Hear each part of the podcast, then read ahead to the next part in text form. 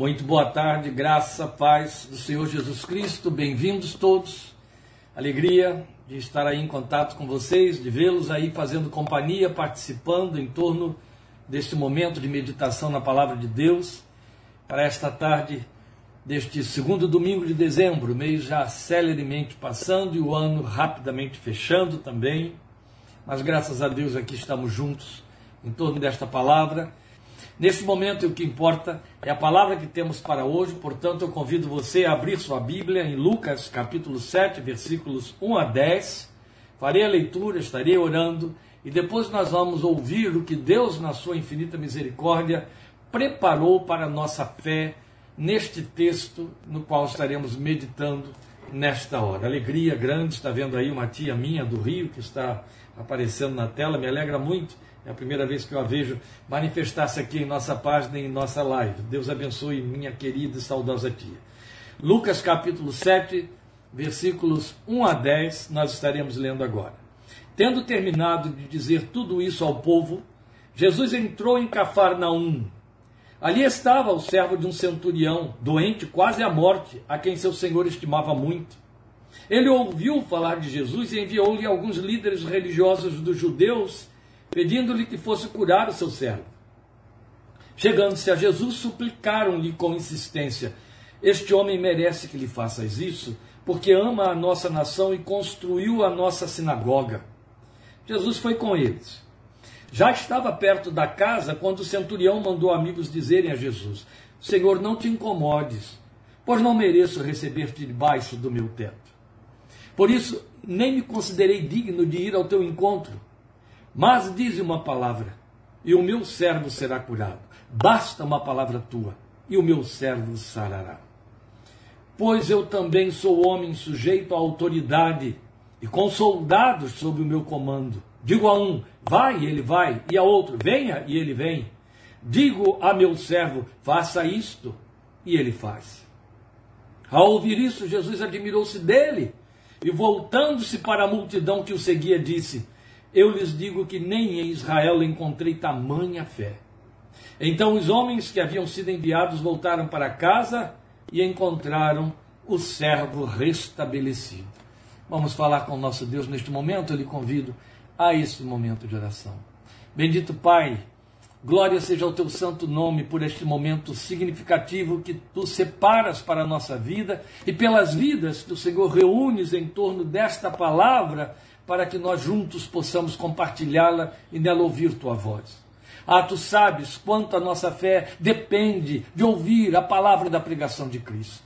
E tu sabes quanto depositamos sobre esta leitura a nossa esperança de que o Senhor, pelo teu Espírito, a trabalhe em nossos corações para corrigir-nos, edificar-nos, confortar-nos, atrair-nos para junto de ti para gerar e amplificar a fé que nos vem por ouvir a palavra da tua pregação.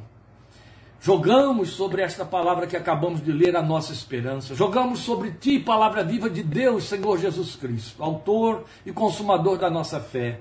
Nosso desejo, nossa súplica e a nossa esperança de que nos fales e nos fales de perto, de maneira que a nossa fé responda, cresça, seja edificada e aperfeiçoada pela graça e pelo agir da tua graça em nossos corações. Alcança, meu Deus, quantos estão perto e quantos estão longe desta palavra, por tua misericórdia. Que de alguma maneira eles se encontrem com ela. E o Senhor, na tua infinita misericórdia, te encontres com eles, através desta palavra, para o louvor de tua glória. Em nome do Senhor Jesus. Amém. Amados irmãos, estamos prometendo aí pelo tema que o que temos a desenvolver e ministrar hoje é um tema que diz, em cima do texto que acabamos de ler, basta uma palavra tua. E de fato é com que vamos nos ocupar. Este é o tema e é sobre ele que vamos trabalhar e vamos desenvolver. Mas como eu gosto de fazer sempre, para aproveitar ao máximo a leitura que fazemos do texto da palavra, para ajudar você a, a, a reler ou ler alguma coisa que pode passar desapercebida, eu quero chamar a sua atenção para o fato de que, antes da abordagem direta ao tema, na leitura que fizemos, você deve ter se dado conta de que aqui houve um quase encontro de Jesus com um centurião, um pagão romano. Um homem que de quem jamais se esperaria que tivesse uma fé que Jesus pudesse aprovar e admirar e elogiar como ele fez. Mas que creu. Creu sem ver. Creu por ouvir. A legítima é, origem da fé, da fé genuína que o Senhor aprova. Aquela que crê sem ver, que não depende de ver para crer, como Jesus deixou muito claro nos seus ensinos, falando e com isso repreendendo Tomé. E aí é muito importante porque, cercado de religiosos, o texto mostra para nós que é exatamente isso no versículo 3. Ele estava cercado de religiosos judeus, religiosos judeus. Qual foi o recado que os religiosos judeus deram a Jesus quando souberam que o centurião, e Mateus no capítulo 8 fala isso com mais detalhes, o centurião mandou um recado para o Senhor com respeito ao seu servo, a quem ele amava e que estava muito doente a ponto de morrer, estava à morte. Eles disseram: Ele é digno de que tu faças isso, ele merece que tu faças isso para nós. A religião está sempre apontando nessa direção. A religião está sempre investindo em méritos, em obras, entende? Em compra de Deus através de significativos artefatos rituais. A religião continua crendo, pregando e insistindo que o homem chama a atenção de Deus através de obras e de mérito, algum mérito. Foram os religiosos que disseram a Jesus: dá ouvidos a esse pedido porque ele merece. E aí é o outro ponto que me chama a atenção, e antes da abordagem, eu quero chamar a sua atenção que Jesus, de outra maneira, também não, não viu o homem. Ele não entrou na casa do homem, nem o tal servo por quem ele suplicava, Jesus viu. E a cura se deu, você viu que é com isso que o texto termina. Mas ele recebe um recado adicional deste homem. Quando Jesus decide ir à sua casa, ele já manda que alguém saia à frente e diga: Não, não, para aí, detente aí. E é quando ele fala para o Senhor que ele tem autoridade. E ele crê na autoridade de Jesus. Aí é interessante que ele define em que consiste a autoridade que ele detém. Eu tenho autoridade sobre os soldados. Eu digo a um, vai, ele vai. Eu digo a outro, vem, ele vem. Eu digo ao meu servo, faça isso, e ele faz. Então ele estava dizendo para Jesus: basta uma palavra da tua autoridade, o servo vai ficar curado. Foi por isso que Jesus se admirou muito. E com isso já, você poderia até dizer: pronto, pastor já pregou. Não, não, não. Eu estou nem sequer introduzindo a nossa mensagem, eu estou te chamando a atenção sobre pontos da nossa leitura que são imprescindíveis, relevantes, significativos para a nossa fé. O fato de que aquele homem creu que Jesus tinha autoridade suficiente para curar o seu servo, autoridade, e o fato de que ele assumiu que a sua autoridade não ia além de mandar que coisas, pessoas obedecessem a essa autoridade. Pessoas. Um soldado que vá, um soldado que venha, um servo que faça, e aí ele faz, mas ele não tinha autoridade para fazer aquilo que homens não podem realizar e executar para ele: curar, transformar alguma coisa, trazer vida onde a morte está se instalando. É onde ele se debruça sobre Jesus, é onde ele faz a confissão extraordinária de que sabia que Jesus tem essa autoridade que ele não tem.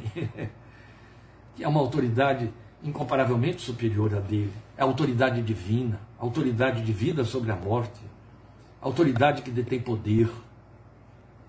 A dele não tem poder, a de Jesus tem. E aí há um grande contraste. E foi o que bastou para Jesus se admirar da fé desse homem. Enquanto estavam os religiosos dizendo, atende porque ele merece, Jesus atende porque ele tem fé. E aí o Senhor diz: Nunca vi tamanha fé nem em Israel. O que Jesus viu nesse homem foi fé. Mas percebe, na narrativa de Lucas, que repete Mateus, os dois não se encontraram em nenhum momento. O suplicante não chegou junto a Jesus, e nem Jesus foi até ele, mas atendeu e identificou a sua fé na sua declaração, na sua confissão. Continua assim. Esta é a forma como ele trata conosco. E a semelhança deste centurião, nós também nos aproximamos dele sem vê-lo. Pela fé é o veículo que basta. Este é o nosso tema. Basta uma palavra tua. Então, o ponto em realce nesta narrativa que vai aparecer, como eu já disse também em Mateus 8, é o fato de Jesus ficar admirado com a fé demonstrada por esse centurião e elogiar essa fé. Mas esta não é a única vez que Jesus se admira pela qualidade de fé demonstrada por alguém de quem jamais se esperou que houvesse fé, como eu lembro vocês, eu estive dizendo nas primeiras palavras agora aqui. Ele era um pagão, ele era um romano, ele era um homem que passou a vida adorando outros deuses. Nem judeu era, nada conhecia da lei de Moisés, possivelmente. E aí temos um outro problema da religião, a religião observa realizações e não quer saber a motivação por detrás. Tem efeito? Vale. Ele fez uma coisa boa. Ele ama a nossa nação, ele construiu a nossa sinagoga, ele tem méritos. A religião faz isso, entende? Mas ele era um gentio. Ele era um pagão. No entanto, Jesus elogia a fé que está no coração desse homem. Não foi o único, como eu disse. A outra ocasião foi quando ele foi procurado por uma mulher Ciro-Fenícia, também gentia, também deveria ser pagã. Mas Jesus disse a ela: Ó mulher, grande é a tua fé, porque ela se apegou à perseverança em insistir pela cura da sua filha, pela libertação da sua filha. E Jesus elogia a fé dessa mulher, que não era judia, não pertencia ao povo de Israel. E esse ponto em realce, então, chama a nossa atenção para essa fé exercitada, é porque é uma fé que é direcionada à pessoa do Filho de Deus. Então, uma fé que ele pode admirar, que tem tudo a ver com ele. Nunca esqueça. Palavra do Senhor proclama para nós que Jesus é o autor e consumador da fé. Isso significa, minimamente, que a fé não vem por outra via. Ela não existe, não vem, não se alimenta, não é gerada, não cresce através de formas de rituais, através de práticas. Não. A origem da fé que, que permanece, que produz resultados, que nos traz efeitos, está em Cristo Jesus, o Senhor. Então é uma fé que nasce nele e volta para ele. Por isso Hebreus diz que ele é autor e consumador da fé. Autor e consumador. A fé se fecha nele. Mas fé é objeto de muito equívoco no meio dos crentes, entre nós crentes. Exatamente o povo que mais fala de fé. E por isso mesmo tem o nome de crente, porque é de se esperar que crente seja quem tem fé. Mas há muito equívoco a respeito da fé. Muita ignorância, muita desinformação. Por isso é que a mensagem de hoje, eu disse, era a sequência do que falamos semana passada sobre a esperança. E é uma sequência, é uma, é uma complementação. Falamos semana passada que a esperança, ela se apoia na fé, ela se alimenta da fé. É verdade. E por isso hoje temos de falar sobre a fé que alimenta a esperança. Que fé é essa? Eu até disse aos irmãos que, num primeiro momento, eu tinha pensado no tema para esta mensagem ser aquilo que a tua fé pertence. Trocando aí a palavra paz, que está no texto bíblico, por fé. Mas entendi que, bem à luz, bem propositalmente, dentro da leitura desse texto de Lucas 7, de 1 a 10, nos cabe o tema mais direcionado que eu já havia anunciado. Basta uma palavra tua, mas estamos falando de fé. Então, é muito importante saber que Jesus, ao falar sobre a fé que jamais viu, como ele viu nesse, nesse centurião, jamais viu em Israel, ele diz para aquela mulher estrangeira: Ó oh, mulher, grande é a tua fé. Em nenhum momento ele está dando mérito a essa fé no sentido de que ela fez alguma coisa. Outro tanto, da mesma maneira como ele se admira da fé no coração ou na, na confissão de pagãos ou, ou gentios, melhor colocando, ele reprovou a fé no coração de seus seguidores. Lembram? quando estavam no barco, o barco estava para afundar e eles começaram a gritar desesperados e Jesus os repreende dizendo: Homens de pequena fé. Micropistes está no grego, fé micro, microfé, fé pequena. É uma palavra só. Jesus está falando de uma qualidade da fé. Não tem a ver com quantidade. O grande é a tua fé, eu jamais vi tamanha fé. Não tem a ver com quantidade, é qualidade de fé. Quantidade não significa nada em lugar nenhum. Mas, como nós dissemos, há um equívoco. A começar pelo fato de que alguns dentre nós pensam que nós temos o poder de produzir nossa própria fé. Por isso que eu estou citando aqui repetitivamente que Jesus é autor e consumador da fé. Não.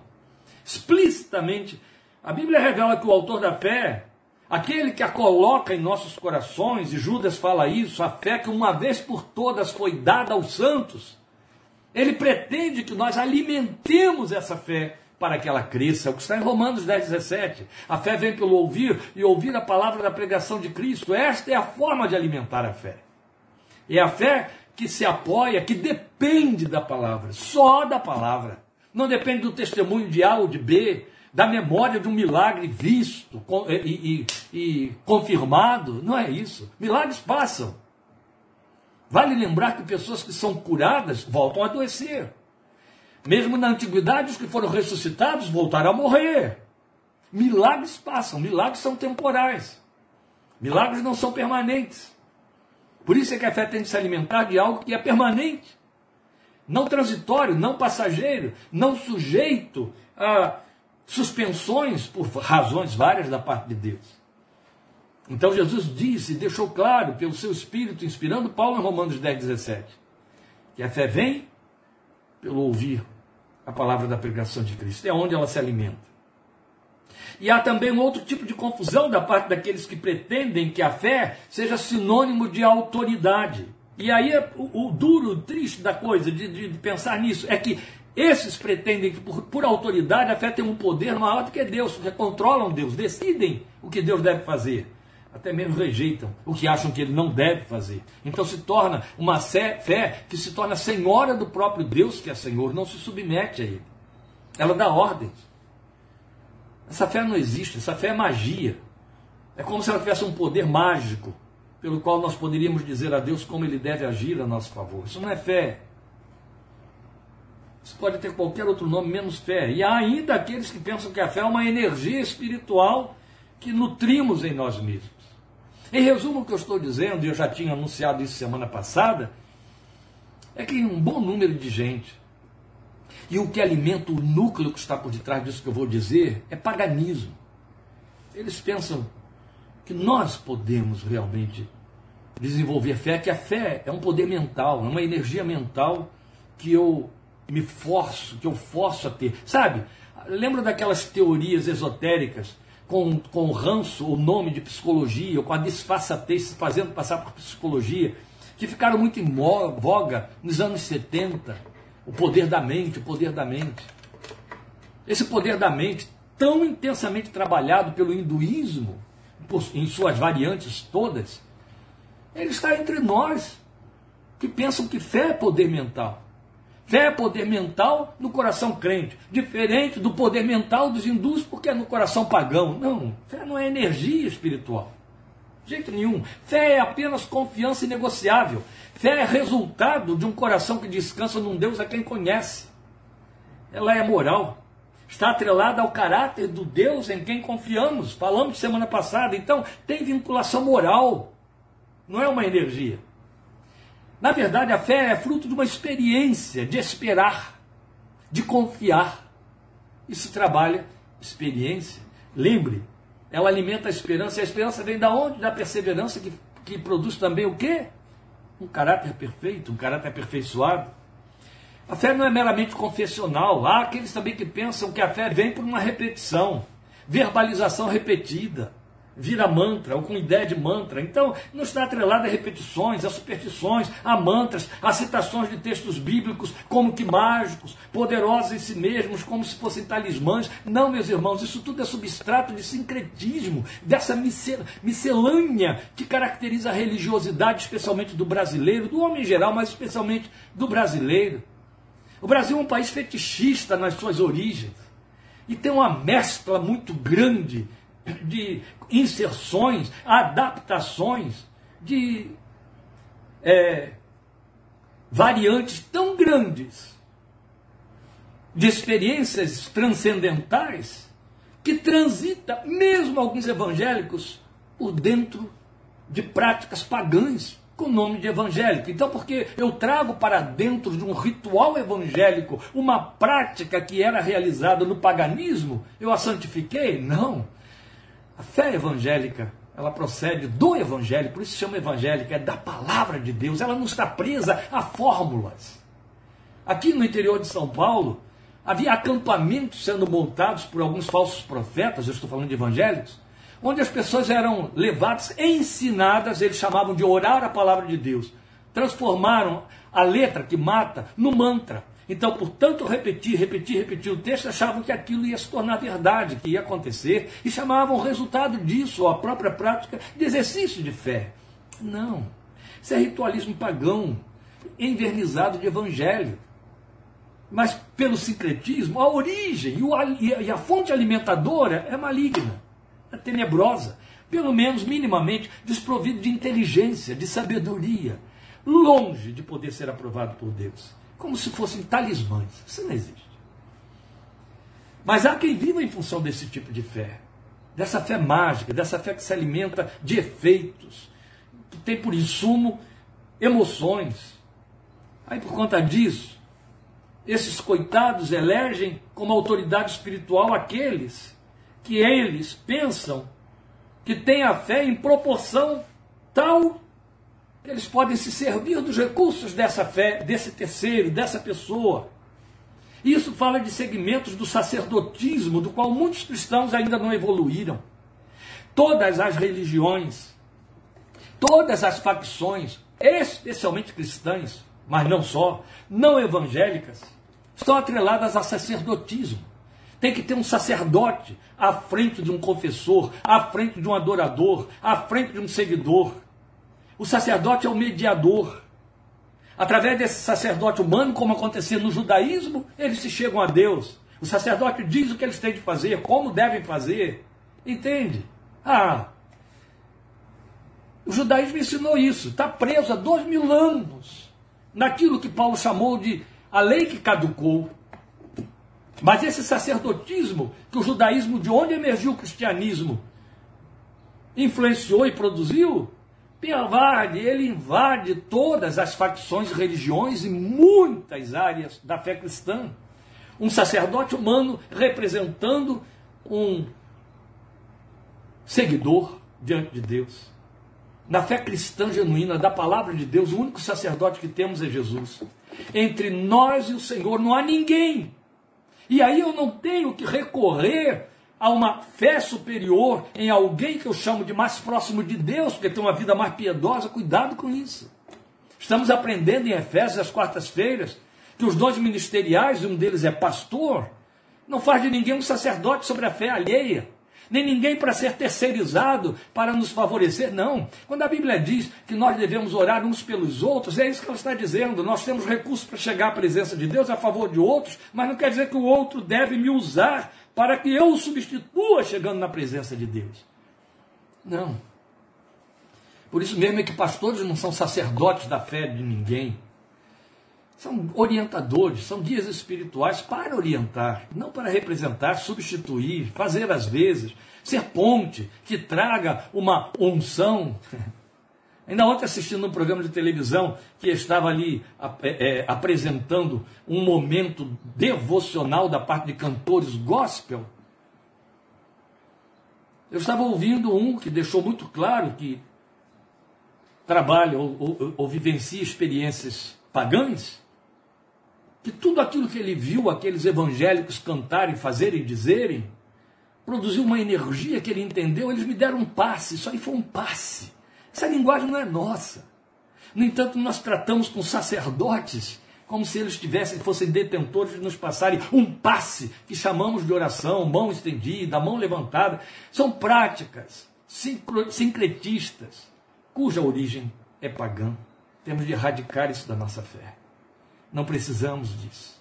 Nos basta Jesus e a Sua palavra. A fé é nossa confissão de dependência em Deus.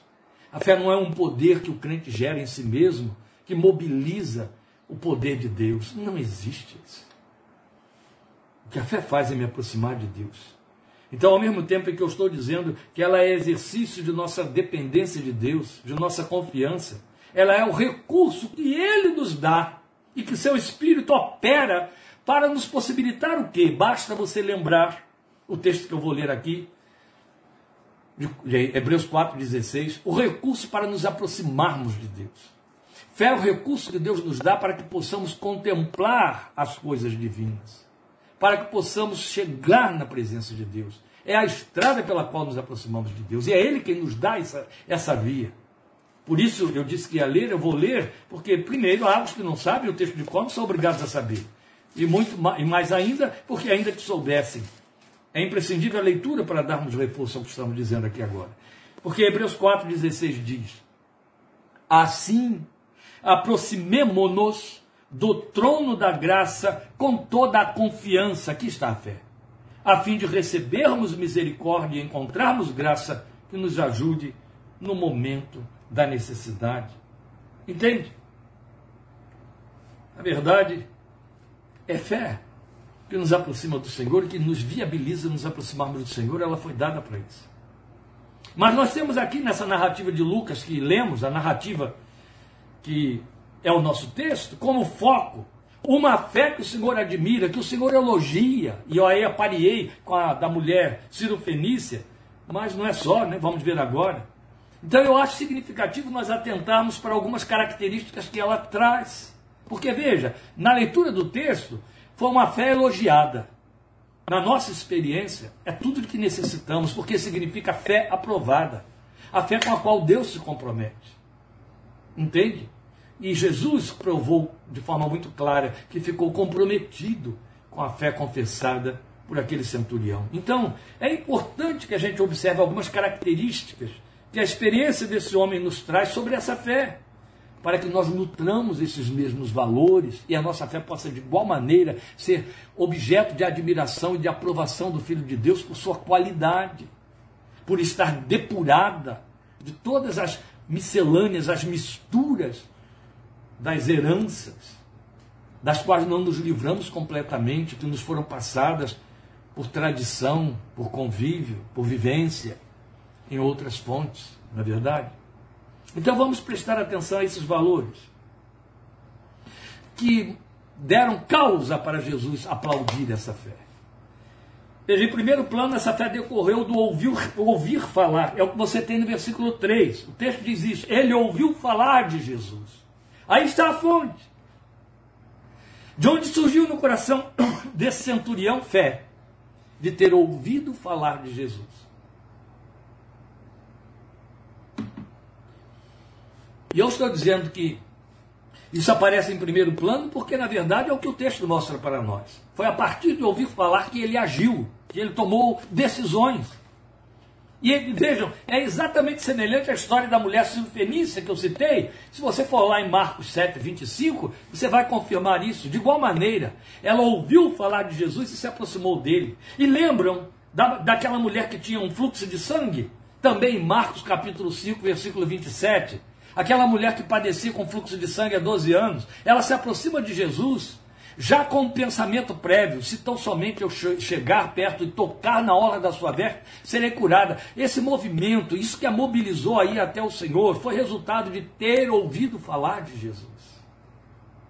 A fé vem por ouvir a pregação da palavra de Cristo. Olha aqui de novo, Romanos 10, 17, meus queridos. Amém?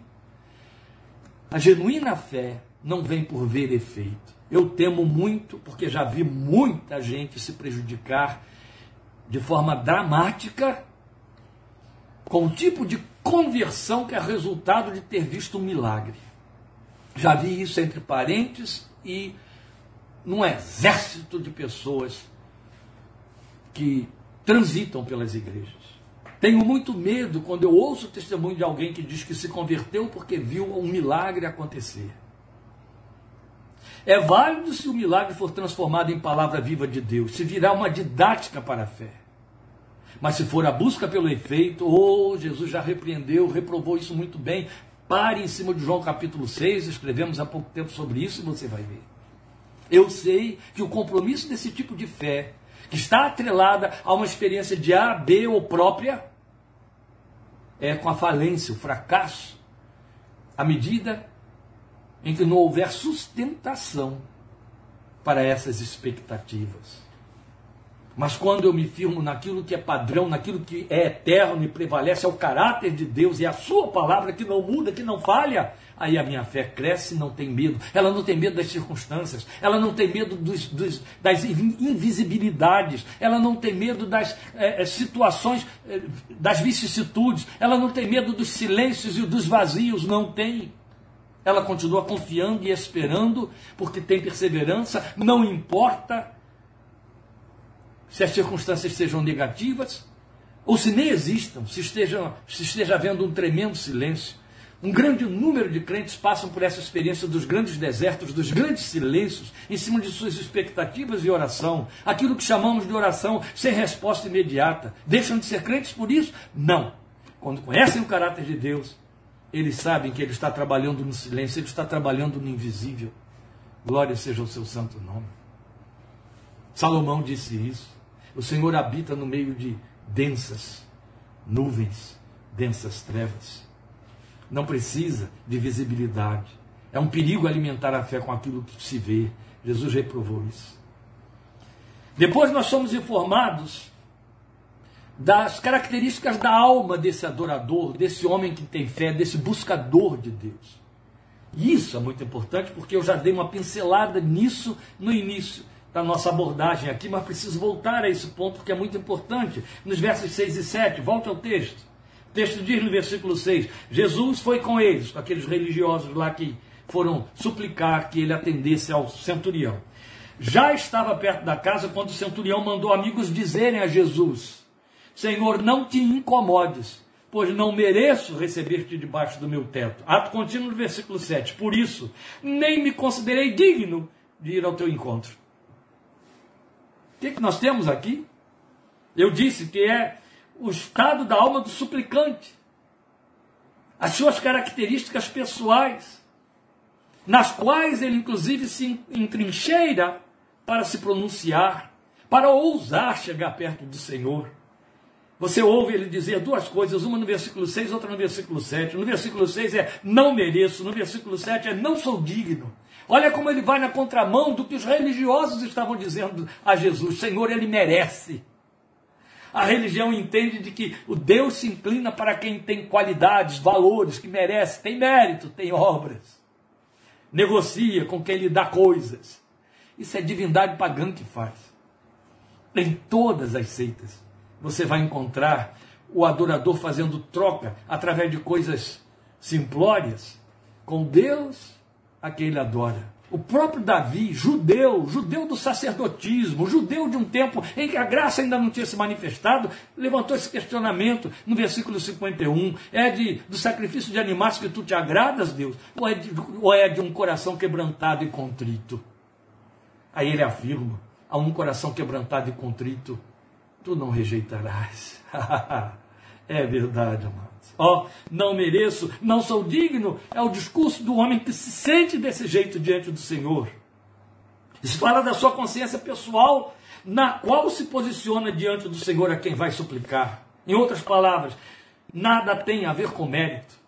Aponta justamente na direção contrária, a falta de mérito. Porque eu necessito, eu vou a ti. Jesus já se anunciou, já se adiantou para dizer: Eu não vim chamar justos, mas pecadores ao arrependimento. Os sãos não necessitam de médico, mas sim os doentes. Pela graça sois salvos, mediante a fé. E isto não vem de vós, é dom de Deus, não vem das obras, para que ninguém se glorie. Glória ao seu nome, isso é graça, é graça evangélica, graça verdadeira. Então esse homem estava consciente de seus deméritos, nem por isso, e nem se escondendo atrás deles, disse: Ah, eu não vou pedir. Não, eu peço, eu só não sou digno, eu só não mereço. Mas é por isso que eu estou suplicando a ti. Porque minha autoridade não produziu nada. E eu amo meu servo, eu não quero que ele morra. então, essa mesma humilhação é vista naquela mulher cirofenícia, que eu estou pareando aqui com esse centurião. Ela é vista também na mulher do fluxo de sangue, que eu estou pareando com o centurião e com a mulher cirofenícia. Se você não está conseguindo me acompanhar quando eu cito a mulher Ciro Fenícia, eu vou lembrar a você que era uma mulher gentia que ouviu falar que Jesus estava numa determinada casa e ela estava com uma filha possessa dentro de sua casa, mas soube que Jesus curava e libertava as pessoas de espíritos de opressão. Então ela interrompe o Senhor do que ele está fazendo, perdão. Chega lá e pede que ele vá curar a sua filha. Aí Jesus testa a esperança e a fé no coração dessa mulher quando ele diz: Olha, mulher, não se pode pegar o pão dos filhos e dá-los aos cachorrinhos. Ela não volta abatida, desistida, desanimada, desistente, desanimada, não. Ela insiste. E ela chega e diz: Olha, Senhor, mas eu também sei que os cachorrinhos comem das migalhas que caem das mesas dos seus senhores. O que, é que ela está dizendo? Eu não passo disso mesmo. Eu não tenho mérito aqui, direito nenhum. Eu só estou te pedindo migalhas, elas vão me bastar. Jesus se levanta e diz: Ô oh, mulher, grande é a tua fé. Aleluia. É quando não há mérito, irmãos. É quando sabemos que não temos condições. E como parece que eu estou é, é, chovendo no molhado, como o povo costuma dizer, e não estou, não. Estou falando para um povo evangélico, e é o povo evangélico quem tem tropeçado nessa verdade inegociável em nossa confissão. Não podemos nos atrelar em nossos méritos. Outro tanto, não devemos nos esconder ou procurar nossos deméritos, porque não, não são nossos deméritos que atraem Deus. O que nós estamos dizendo é em posição muito diferente. E pasmem, mas eu às vezes tenho sido arguído por crentes que entendem isso, exatamente como Paulo disse. Então, para que a, gra a graça abunde, nós vamos pecar mais? Coisa séria, não é? Não. O que estamos dizendo é que os nossos deméritos não nos impedem de chegar diante de Deus. Pelo contrário, precisamos é ter consciência deles para que nos cheguemos diante do Senhor. É quando mais necessitamos dele. Vou deixar isso mais claro aqui agora. Mas quero mostrar para você, com essa ênfase que se torna profundamente necessária, que esse homem estava consciente de uma coisa que tem faltado a muita gente que se aproxima do Senhor. A começar pelo fato de que aqueles que jogam com a fé como mágica, eles entendem que eles têm uma virtude para a qual Deus tem que dar atenção, chamada fé. Que é isso?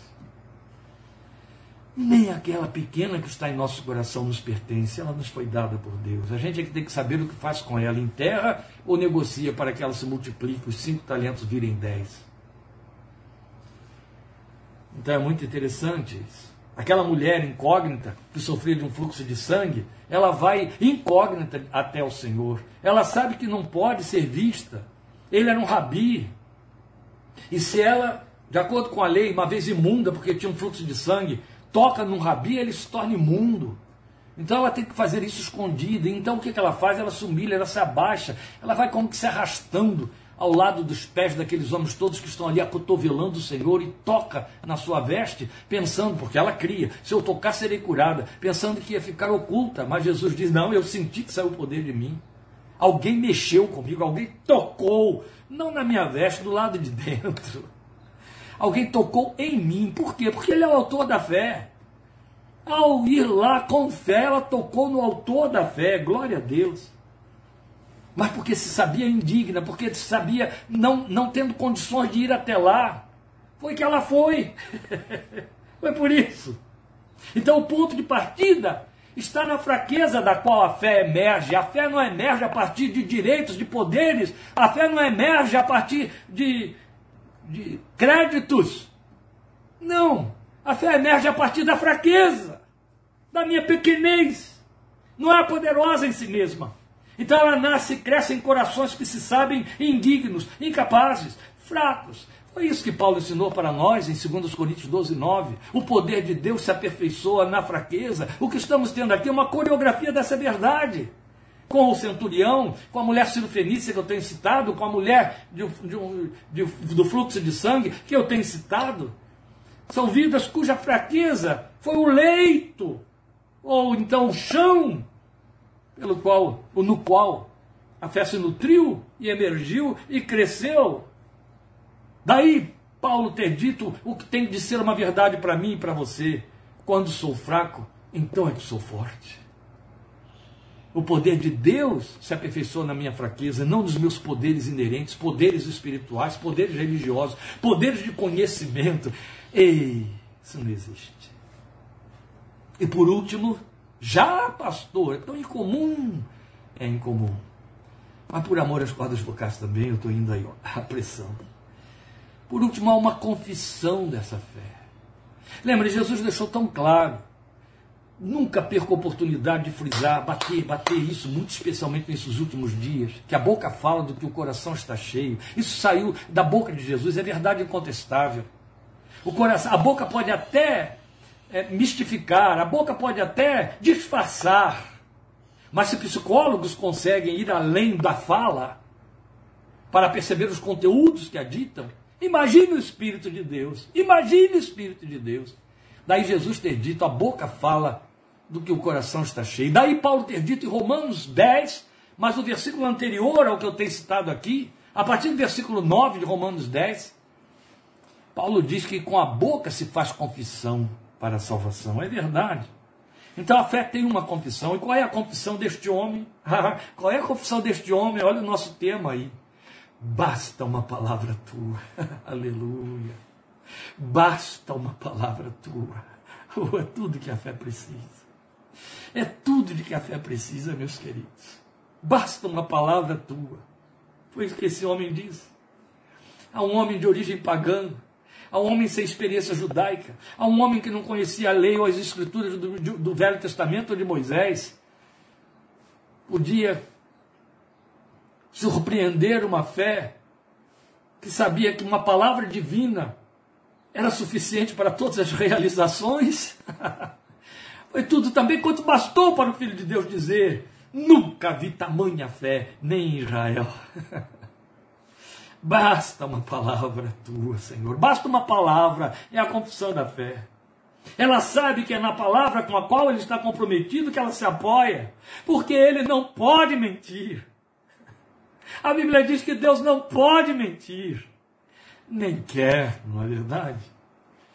Para a fé genuína, uma palavra basta. Oh meu Deus, não precisa ser 50 cultos 50 mil leituras, repetições, rezas e ladainhas. Uma palavra basta. Senhor, lembram desta oração? Senhor, se quiseres, podes purificar-me. Eu quero. Fica limpo. Uma palavra. Talita cume, menina, levanta-te. E a morta ressuscita de doze aninhos. Uma palavra. Uma palavra. Lázaro, vem para fora. Uma palavra.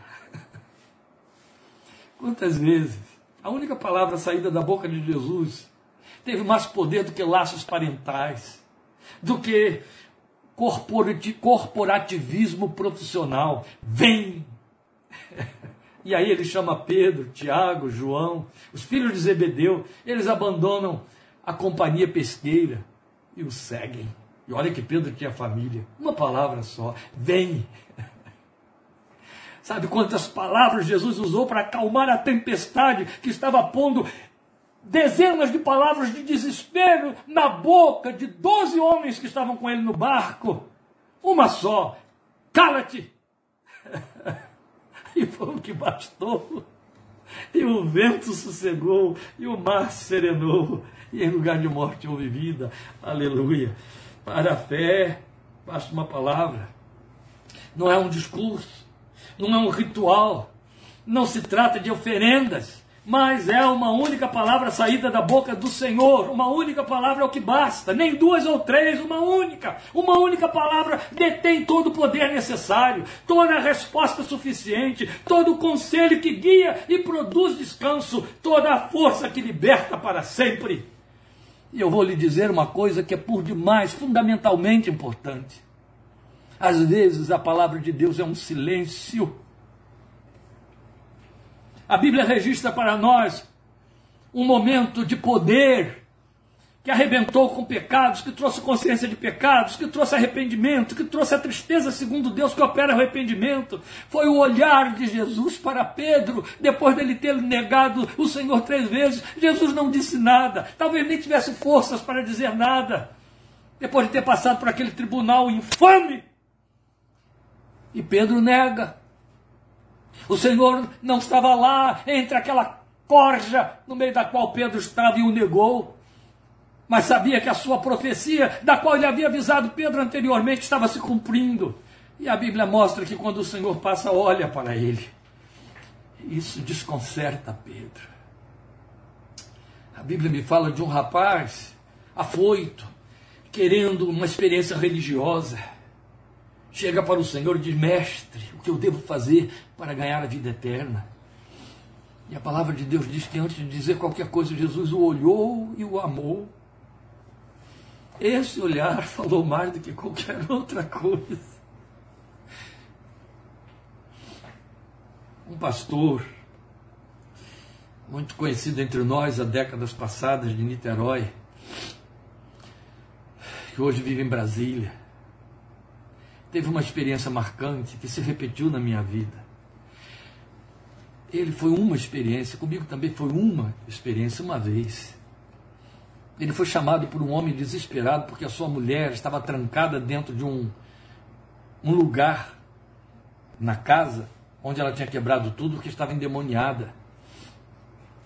E o pastor foi procurado por esse homem desesperado que disse: Já não tem mais o que fazer, tranquei a porta, está tudo quebrado lá dentro, está louca, e aquilo é demônio.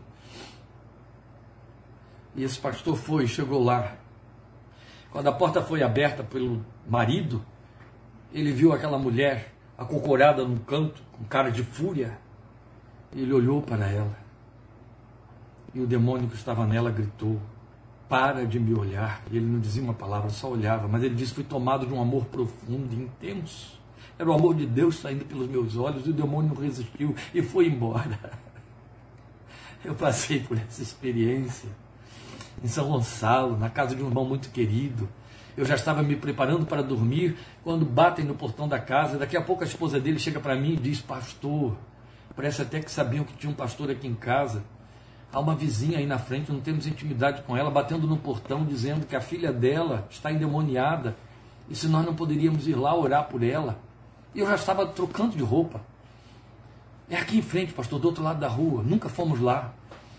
Essa senhora é crente, está dizendo que a filha está endemoniada. Eu pus a roupa toda de novo, atravessei a rua, fui lá, eles até foram comigo.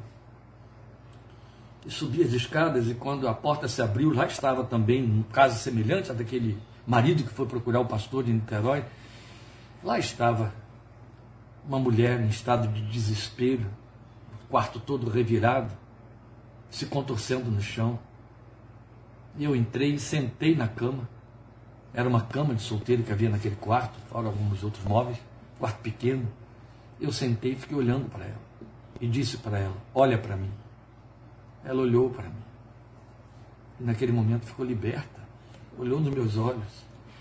Eu não sei o que, que ela viu, eu sei quem ela viu. Aleluia. Aleluia. Não foi a mim que ela viu. Lembram de Pedro e Tiago, Atos, capítulo 3? Pedro e João. Olha para nós. E aquele coxo olha para eles e a fé entra ali naquele coração e ele se levanta. Oh, basta uma palavra, basta uma palavra. É isso. É isso.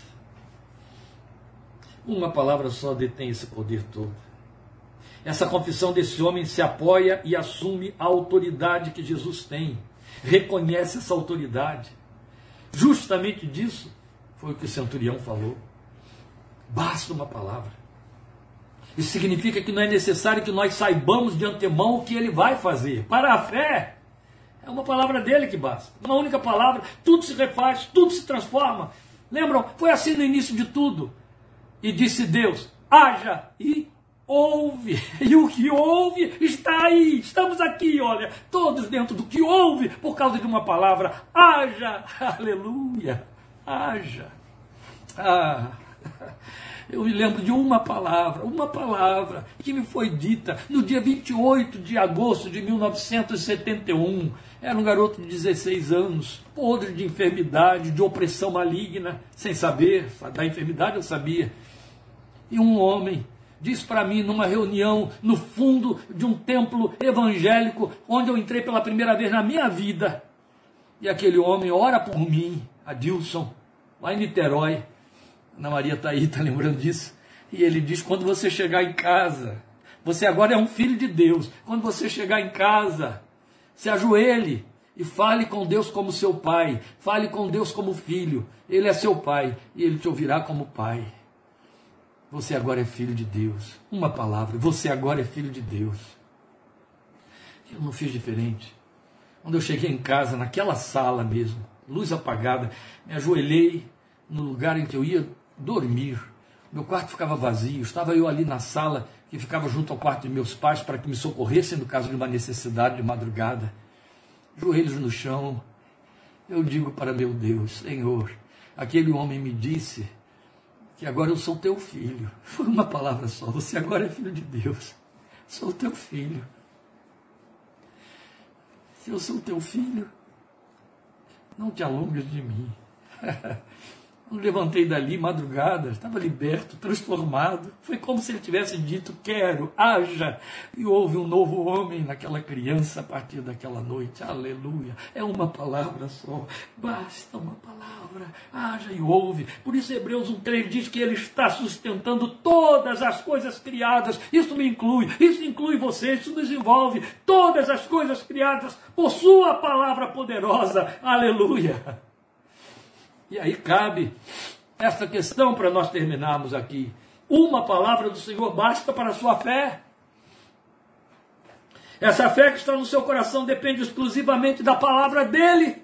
Ou você precisa de artefatos, ou você precisa agregar outras coisas, ou você precisa experimentar algo, perceber algo, ter algum sinal, uma palavra profética, uma visibilização qualquer. Basta uma palavra.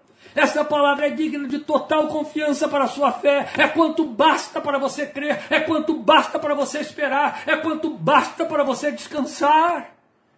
Ou você precisa de algo mais? Sabe por que nós não precisamos, meus queridos, de nada mais do que uma palavra? Porque Jesus é a palavra. Aleluia! Ele é a palavra. Eu sou a verdade. João disse: Ele é a palavra que encarnou. Ele é a palavra. Sabia que o centurião pediu essa palavra sem mesmo saber qual ela seria? Porque nós também temos esse defeito de querer induzir a mão de Deus dizendo: Senhor, fala isso assim, assim para mim. Se o Senhor falar, isso eu creio. Oh, cuidado com isso. O centurião não sabia qual seria essa palavra que o Senhor diria. Ele só queria que ele dissesse uma palavra. Qualquer palavra, uma só que seja. O que importa é que venha de ti, é o que basta. Aleluia. Para ouvir uma palavra, a fé precisa estar atenta. Para a fé estar atenta, precisa estar junto dele. Amém? Para a fé estar atenta, precisa estar aqui dentro e saindo daqui de dentro. Basta uma palavra. Vamos orar de novo e eu encerro. Poucas vezes eu faço isso. Orar outra vez na pregação. Vamos orar de novo. Pai, uma palavra é quanto basta para o meu coração exultar em Ti. Uma palavra é quanto basta para que os corações de Teus servos e servas, filhos e filhas, que estão neste momento participando desta meditação, sosseguem, descansem, tomem posse da bênção do Senhor uma palavra e estará determinadas, estarão determinadas ações. Uma palavra e a vida vai se mover em função dessa palavra. Basta uma palavra. Basta uma palavra tua dirigida ao nosso coração. É tudo que nossa fé precisa. Tudo que nossos ouvidos espirituais necessitam é ouvir tua voz. Basta uma palavra, Senhor, uma só. Que o Senhor fale, mas que rogamos, abre os nossos ouvidos para ouvir Deixaste claro no Salmo 81 que tu estás falando e tu questionas. Ah, se me ouvisses. Deixaste claro para a igreja de Laodiceia que tu estás falando. E aí questionas se alguém ouvir a minha voz. Tu falas sempre. Dá-nos ouvidos atentos. Dá-nos os ouvidos de Elias. Dá-nos os ouvidos de Moisés. Dá-nos os ouvidos de Isaías. Dá-nos os ouvidos de Paulo dá-nos os ouvidos daqueles homens e mulheres que, mesmo à distância, creram que bastava uma palavra do Senhor. E, Pai, me ocorre que o centurião não ouviu essa palavra. Me ocorre que ninguém foi a ele dizer: O Senhor disse que o teu servo ficará curado. Me ocorre que quem voltou para ele apenas disse, ele disse que nunca viu em Israel tamanha fé como a tua. Foi tudo que ele soube e não ouviu do Senhor. Nós estamos como este centurião amado.